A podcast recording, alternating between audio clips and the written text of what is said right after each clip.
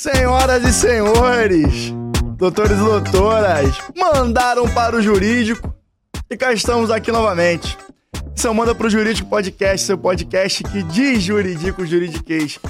Também o único podcast jurídico que você consegue ouvir até o fim.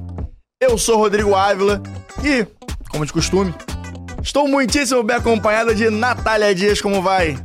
Vou ótima, mas eu tô sentindo falta nessa introdução quando ele fala que estou muitíssimo bem acompanhada de Natália Dias e Pedro de Regina. É verdade. Porque, mais uma vez, infelizmente, o Pedro não pôde estar hoje por motivos médicos. Pedro teve uma crise alérgica de última hora. Pra você ver que agora, nós que gravamos, a gente também tá sujeito a essas intercorrência. Que antes, quando a gente ficava alérgico, a gente ia trabalhar normal. Como ele trabalhou normal, mas não pôde gravar. Não, até por uma questão visual, né? A gente É, trabalha com vídeo, ele tava com a cara toda exatamente. inchada de alergia. enfim. Exatamente. É, faz todo sentido. Pedro, tipo, não vi num filme, né, cara? Toda inchada. É, não, também não é, não é pra tanto, mas enfim. É, Depois peçam foto do Pedro, gente. é, foto do Pedro com cara aí- inchada. Mas é OnlyFans, é OnlyFans do Manda que vai ter acesso a essa cara inchada. da Pedro. Mas, mas apesar do OnlyFans não ter sido criado como uma plataforma que explora conteúdo erótico, ele era só pra Exatamente. monetizar o criador. Hoje em dia, ela é utilizada assim. Então, pessoal, não é um OnlyFans com esse, com esse viés. É um OnlyFans OnlyFans de entretenimento erótico. e notícias jurídicas e, e que permeia o mundo jurídico. Vamos com calma. Depois o Pedro vê isso, ó. É verdade. Aí ele vai atrás e vai, vai reclamar comigo lá no escritório depois. É, Gente, antes de tudo, eu tenho que pedir pra vocês nos seguirem nas redes sociais. Arroba manda pro jurídico.pdc, tanto no TikTok quanto no Instagram. Além de manda pro jurídico podcast no YouTube, Spotify, Apple Podcast, nas suas plataformas de áudio e vídeo de sua preferência. Tá bom? E lá eu peço que interajam conosco, visto que toda interação é muito mais que bem-vinda e só colabora para o crescimento cada vez mais da nossa bolha virtuosa de juristas e interessados no mundo jurídico que querem refletir o, o direito e o mercado jurídico de uma maneira diferente, visto que a gente está encarando esse mundo cada vez mais desafiador. Correto, Nath? Cara, sabe o que, que eu amei? Eu, não, eu acho que eu vou responder te marcando. É, uma, uma super advogada que acompanha e manda pro jurídico comentou numa foto minha falando que ela participa e que ela compõe Você jura? dessa bolha virtuosa. Eu juro, eu juro, eu vou te marcar. Assim que acabar a gravação, Me eu marca, vou, eu vou marca te marcar. Que eu manda pro jurídico. Ou seja, gente, Rodrigo cunhando mais um termo. Sendo bem realista, né? Que somos aqui uma bolha virtuosa. Não, exatamente. É, isso aqui expande essa mesa, esse estúdio. É, a gente quer que o Manda pro Jurídico saia, né? Da, da nossa. dos nossos alcances que, palpáveis, né? O objetivo é esse. É uma bolha virtuosa que pretende furar a bolha. Exatamente. Exata, ca- o objetivo é, sempre foi esse: é furar a bolha e fazer um pouquinho diferente do que tem sido feito nos últimos anos. é, visto que o que foi feito nos últimos anos nos levou para esse lugar e esse lugar nos causa vontade de mudar, corretamente? Agora, antes de entrar na pauta, eu queria fazer uma meia-culpa, Natália. Hum, gosto. O ser, hum- o ser humano está exposto à possibilidade de cometer erros. E eu errei semana passada, senhoras e senhores. Eu confundi é, Noah e o Valahari com Nassim Taleb. Eu botei os dois na mesma obra. Eu fiz a, fusa- a fusão dos dois autores. Uhum, O, eu amei. o Efeito de Negro, o Antifrágil e a Risca na Própria Pele é do Nassim Taleb. E o Sapiens e o Homo Deus são do Harari. Eu fiz essa pequena confusão e fica aqui a minha correção. Aqui na nossa plataforma também, a mesma plataforma na qual eu cometi o erro, mais do que justo e necessário. Eu Até o pessoal procurar o livro, que o pessoal que vier se interessar. Claro, são ótimos livros. Eu acho que foi bem legal você falar isso, porque outro dia tem vários vários podcasts hoje em dia que eu sigo, um deles de, econ- de economia que eu gosto muito. E ele também tem um podcast. Mas ele também, enfim, ele dá curso, tem várias outras coisas. E aí ele mostrando, um dia falando isso nos stories dele no Behind the Scenes, que era que ele tinha errado uma data. Ele errou uma data referente a uma, a uma guerra, etc. Mas assim, aí ele me falou, eu me visualizei tanto naquilo. A gente dá tanta informação e às vezes fala tanta coisa aqui, que uma coisa se confunde, outra. um- quando você vê, você já falou, e aí às vezes nem cabe no episódio você fazer a retratação. E eu me vi naquilo, porque aí uma as pessoas comentando, é, querendo é, identificar o erro dele, o que eu acho comum, naturalmente. Aham. Mas daí ele falando, eu falei, gente, é exatamente isso. A gente tá aqui falando tanta coisa, é tanta informação, é tanta pauta, gente, só nessa pauta aqui tão imensa, que você sai falando falando, falando, falando, que você vai falar, eita, gente, confundi tudo. Cara, quando eu cheguei em casa, eu, eu vi o cisne lá na minha estante. E eu vi que era o Taleb, não, é o, eu não era o Ahari. Eu falei, meu Deus do céu, cara. Aí eu fiquei me, me penalizando a semana Ah. inteira. Mas faz parte. Nossa audiência E- entende. Entende. Eu peço todo, com todo carinho que entendam o nosso lado também. Agora, por fim, eu vi ontem um filme é, e eu queria indicar. Aqui, o Eu tô pessoal- doida pra ver esse filme. Qual? O do Air Jordan. Do Jordan, exatamente. É a história por trás do logo, que mostra o momento em que a Nike vivia pré-assinatura com o Michael Jordan. É... Assinatura essa que firmou uma das maiores parcerias do mercado esportivo e talvez tenha revolucionado o mercado esportivo, né? E mostra a história das pessoas envolvidas ali. É, E dá pra entender que a Nike era outra coisa comparado com o que é hoje, né? Naquela época, no mercado do basquete especificamente, as maiores marcas eram a Adidas e a Converse. Fato curioso, posteriormente a Nike comprou a Converse. Então dá pra ver a- o game changing a partir do deal assinado do, da Nike com o Michael Jordan. Bem interessante, elenco fantástico, Matt Damon, Ben Affleck, Viola Davis maravilhosa, é, Jason Bateman também, que faz uma série que eu gosto muito. É, então, Ozarks, o nome da série, inclusive, fica outra mais, mais uma indicação pra vocês. É, e queria fazer a indicação para quem gosta do, de, de ambiente corporativo, negociação e aspectos humanos também, né? Oratória, discurso. Eu acho que é bem interessante e fica a dica que vocês vão gostar, com certeza. Certo? Cara, certíssimo. Engraçado. Hoje eu tava passando com uma das meninas da minha equipe e eu falei sobre esse filme que eu, que, que eu quero muito assistir. Por isso que quando você falou, eu falei, cara, o Rodrigo com certeza assistiu, porque é sua casa, você gosta de basquete. E aí eu falando pra ela, ela é mais jovem que eu alguns anos, eu falando, eu falei, cara, existem figuras que você pode não ser simpático, você pode não compreender, mas vocês têm que entender quando uma figura muda a regra do jogo. Isso. O Michael Jordan, ele mudou a regra do jogo. Ele criou esse, esse fenômeno do esportista superstar. Sim. O cara aposentou há mais de 20 anos, me corrija se eu estiver errada, quanto tempo tem que ele aposentou? E, o Ah, Air, Por aí. e o Air Jordan ainda é absolutamente vendido. O Air Jordan modificou a Nike, ele mudou o status da Nike. Então, assim, é o tipo de, de personalidade que você não pode ignorar, que você tem que entender, que você tem que observar. E certamente alguma atitude ali você tem que replicar. Exato, até tem um fator econômico, né? Fica a curiosidade, os tênis da Jordan são não perdem valor, eles só aumentam Sim, a valorização. sim, sim. É, assim como relógios Rolex etc, joias. Claro, cada uma na sua proporção e na sua tendência de valorização específica. E agora o que que é construir uma marca forte, né? Exatamente. Porque você pega o Air Jordan, construção de uma marca forte, cara. Quando você constrói uma É. marca forte, é. É um conceito, e eu não vou dar spoiler, porque inclusive a conceituação da marca, etc. Tá Por que, tudo... que a gente depois não faz um episódio sobre esse filme? Podemos fazer. Podemos fazer. No mínimo um post vale, mas eu, eu se for fazer episódio, eu vou gostar bastante. A gente faz. A gente faz. O pessoal gosta é. desse episódio. E, bom, agora entrando na pauta de fato, a gente vai trazer dois blocos de notícias e que cada uma com temáticas diferentes que vão conduzir a reflexões e a gente convida essas reflexões para con- convida vocês para que façam essas reflexões conosco. A primeira, o primeiro bloco de, de, de, de notícias que a gente tem é com relação ao direito canábico, podemos dizer assim, né? Podemos dizer assim. É, que, bom, essa semana, tá? A gente tá aqui de Canábico para dinheiro canônico. mas é o cannabis da maconha mesmo. É, você parece canônico. Tá ali, né? Que dia é hoje? Hoje são 11. 11, 11 de abril, essa semana. é, a Alesp, a Assembleia Legislativa do Estado de São Paulo, sancionou uma lei que garante medicamentos à base de cannabis pelo SUS de São Paulo.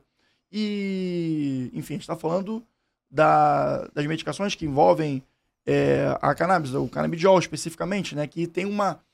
Um, é fonte, é produto para tratamento de diversas questões relacionadas à ansiedade, saúde mental, é, epilepsia também, por exemplo. A epilepsia é uma doença que, se você não tiver um tratamento adequado, você pode. é, sua vida não fica funcional, né? Quando fazendo research para a pauta de hoje, eu vi alguns médicos se pronunciando que o. Médicos e, e, farma- e farmacologistas, né? Especialista. Que o cannabis, que a cannabis, o princípio ativo da cannabis, THC, é né? o THC, é, acho que é tetrahidrocannabinol, uma coisa assim.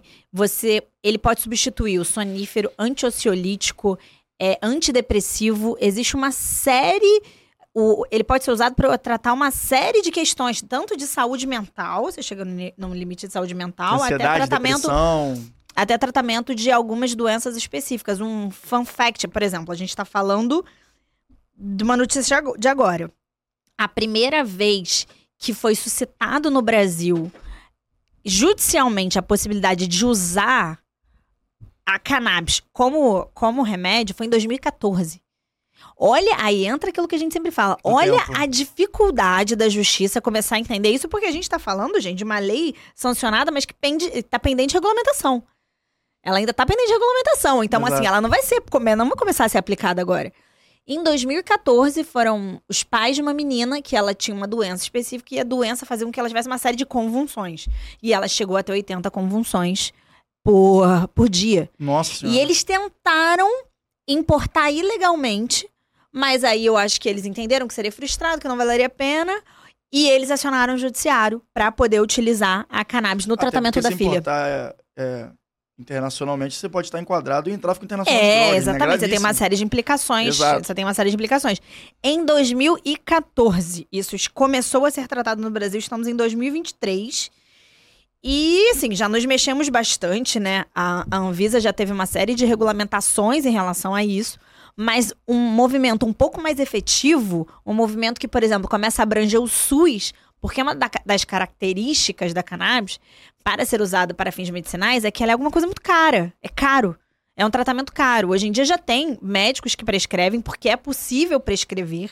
Só Sim. que é muito difícil, é caro, não tem um acesso, acesso, tão. é. O acesso é muito restrito. Então, quando você, tra- você leva isso para o SUS, você está dando um acesso universal à saúde, a um tratamento mais qualificado, que pode ser que seja mais qualificado de acordo com a pesquisa que eu fiz. Exatamente. Inclusive, é importante frisar que.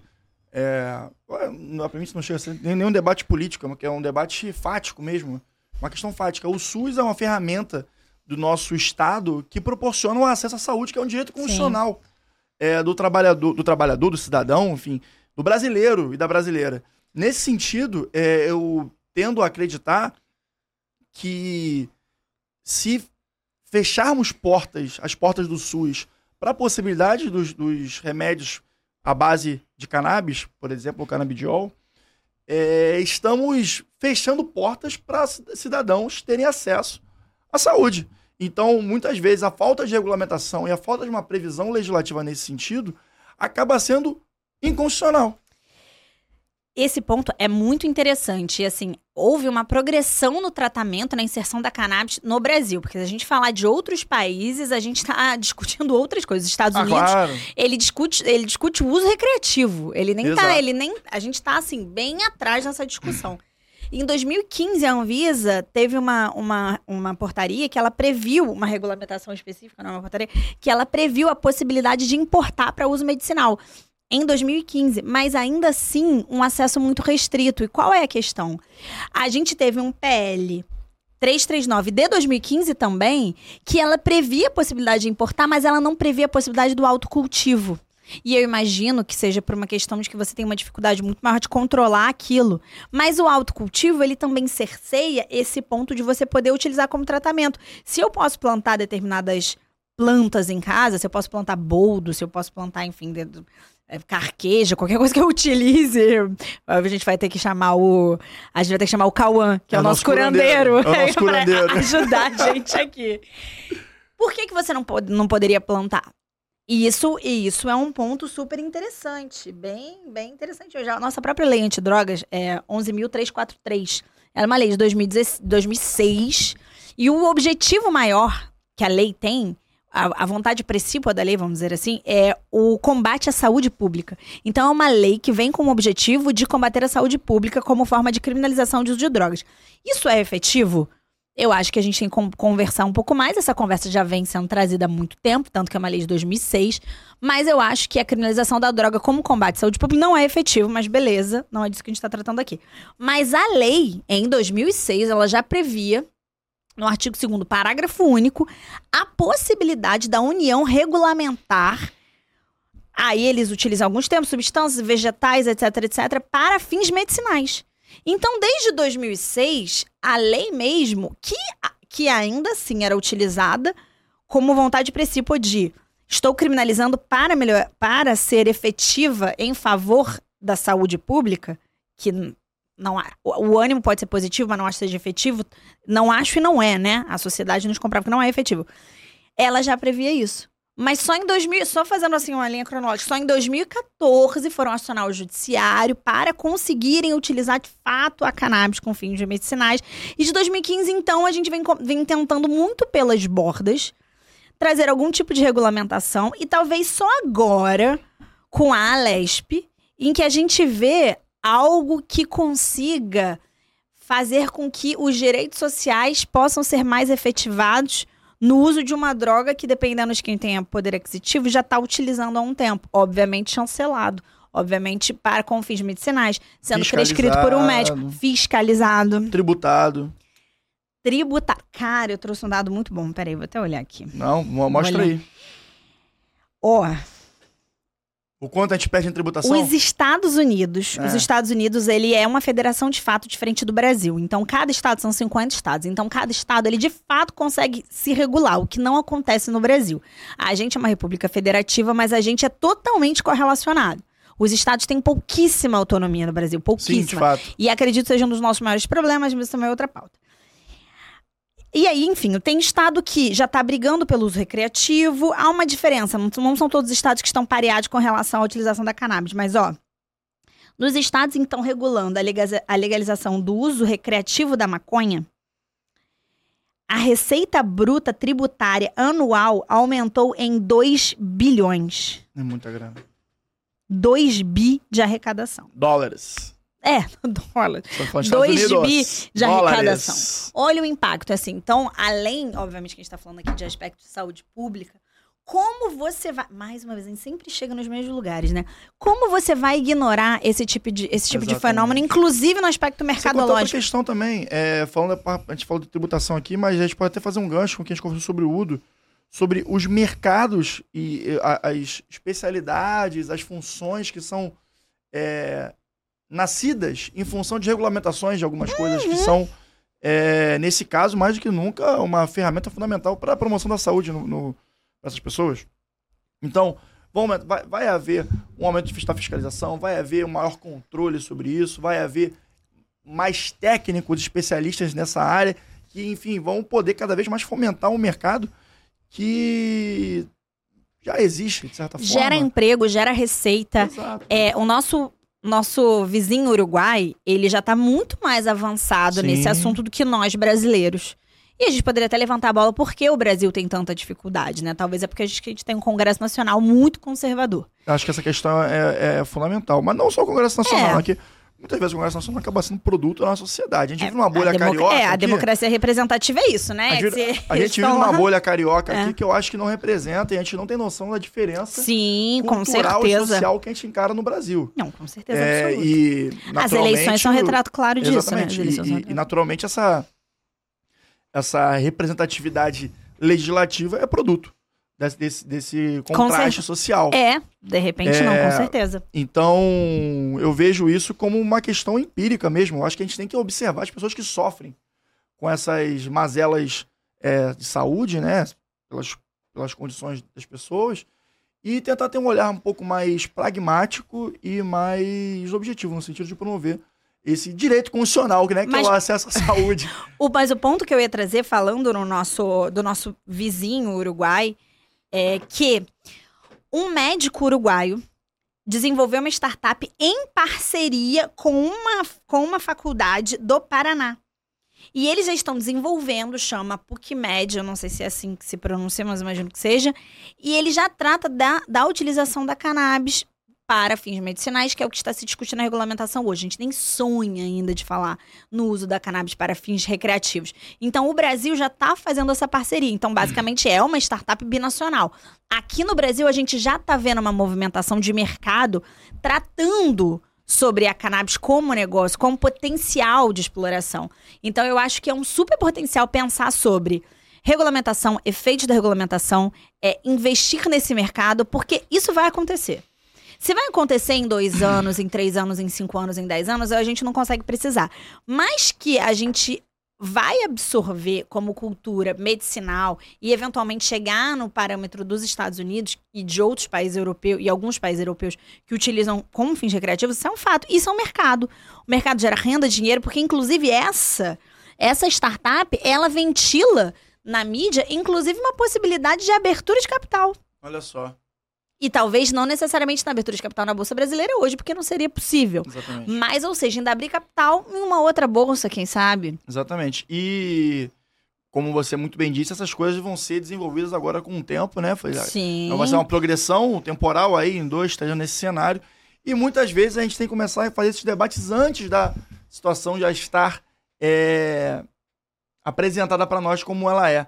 E em muitos lugares a gente discute esse futuro. E sabe onde a gente vai discutir esse tipo de coisa? Natália Dias.